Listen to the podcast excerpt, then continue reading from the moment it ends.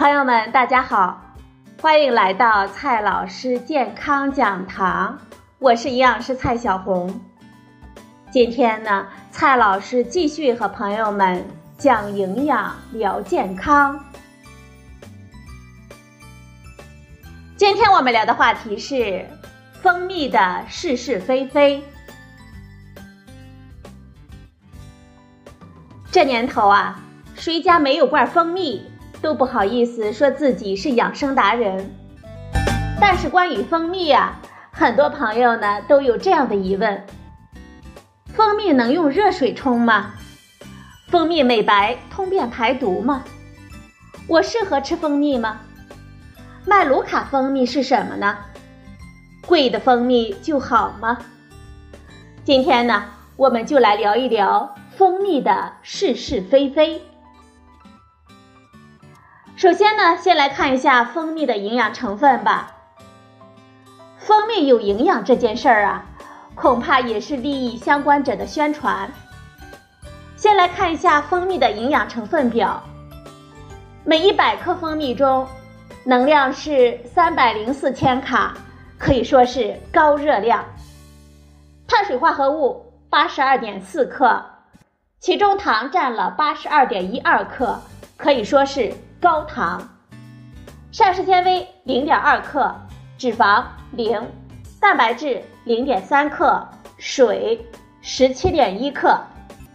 简单的说就是，一百克的蜂蜜等于百分之八十二点一二的糖，加上百分之十七点一的水，再加上不到百分之一的其他的成分。即使蜂蜜中含有多种的有机酸，消化酶也仅仅占不到百分之一而已。各种宣传出来的神奇的功效，应该是安慰剂的效果了。所以我想啊，蜂蜜真正的宣传语应该是这样的：糖水 Plus，热量高。听到这里呢，可能会有朋友说，微量并不等于无效吧？但就目前来看，确实没有发现蜂蜜有什么神奇的功效。民间的传说和科学的认证难免有偏差。因此，欧洲食品安全局在2010年、2011年连续发表了声明。2010年，蜂蜜中并没有可以改善我们人体健康的神奇的成分。2011年。关于蜂蜜神奇功效的宣传均为虚假宣传。我们来一一的看一下。第一点，蜂蜜能止渴吗？没有神奇的功效，为什么还有研究证明蜂蜜能止渴呢？我们来看一下这个研究。美国宾夕法尼亚州立大学医学院的研究人员，通过孩子父母的主观的描述。对蜂蜜和止渴药治疗儿童咳嗽的效果做出了评价，最终呢得出了蜂蜜止渴效果优于右美沙芬等止咳药的结论。我们先不说这个试验呢是用父母的主观描述来评价的效果，单看一下赞助商吧。本研究呢是由美国国家蜂蜜委员会赞助的。国家蜂蜜委员会赞助的研究结果，可能会说蜂蜜没有用吗？这跟前段时间国宴委说燕窝营养价值高如出一辙啊。不过比起各类的偏方，蜂蜜呢也确实没有坏处。如果自己觉得对自己有效，也可以用。毕竟啊，安慰剂的效果是强大的嘛。但是朋友们要注意了。一岁以内的婴幼儿不建议使用蜂蜜来止渴。著名的梅奥诊所的医生们也提醒家长们，咳嗽啊不见得是件坏事儿，它是一种自我的保护，有利于清除我们呼吸道的分泌物和有害的物质。如果健康状况良好，不影响生活，不必非得把咳嗽压下去。第二个疑问，蜂蜜能通便排毒吗？既然说蜂蜜没有啥作用，那为什么有人喝了之后就真的有通便的效果呢？答案可能就是果糖不耐受。蜂蜜中的果糖呢，高达百分之三十五到百分之四十五。与葡萄糖不同，果糖不能直接被小肠吸收，要通过小肠上皮细胞上的两种运输载体主动运输，才能进入内环境。每个人的载体数量呢，多少有差别，这就导致了个体间果糖耐受程度的不同。当一次摄入果糖太多，载体忙不过来，果糖呢就会在肠内滞留，造成肠内的渗透压过高，进而肠外的水呢向肠内流动，肠内的水增多，导致生理性的腹泻。简单的说就是。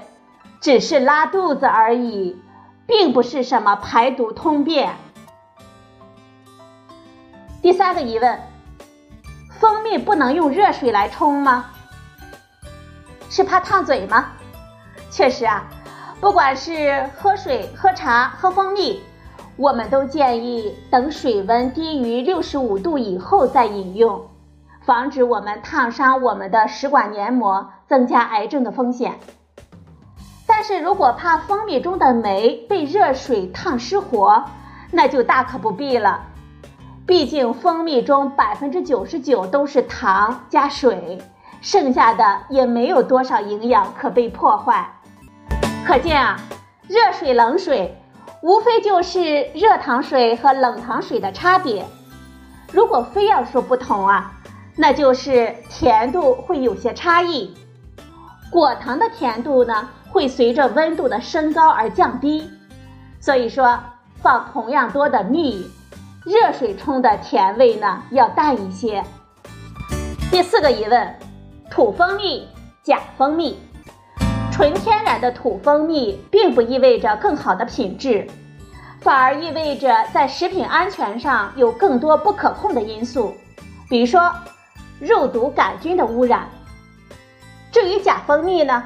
一般是由各种糖浆冒充天然的蜂蜜，但是由于蜂蜜本身就有百分之九十九以上的糖加上水，所以说这种冒充对我们消费者来讲，除了钱花的冤枉点，实际上呢差别并不大。第五个疑问：蜂蜜能抗菌吗？关于蜂蜜抗菌。目前呢，大部分都是体外培养皿中的试验，还没有确凿的证据呢。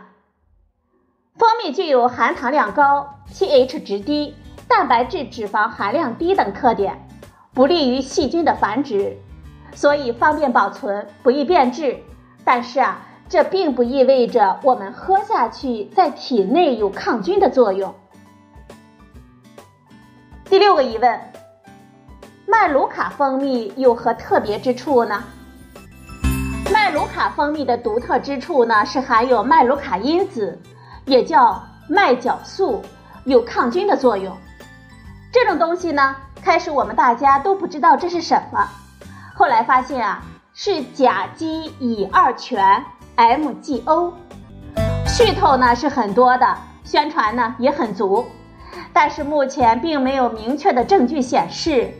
麦卢卡蜂蜜对人体有特殊的抗菌功效，只是体外的研究试验而已。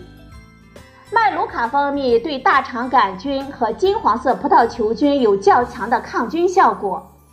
至于被标榜成能够保护肠胃、根除幽门螺旋杆菌，目前呢也只有体外试验支持。喝蜂蜜嘛，我们不必太在意特殊的功效。买个喜欢嘛。最后啊，我们来总结几句：有两类人群不适合吃蜂蜜。第一个人群，一岁以内的婴儿不建议摄入蜂蜜。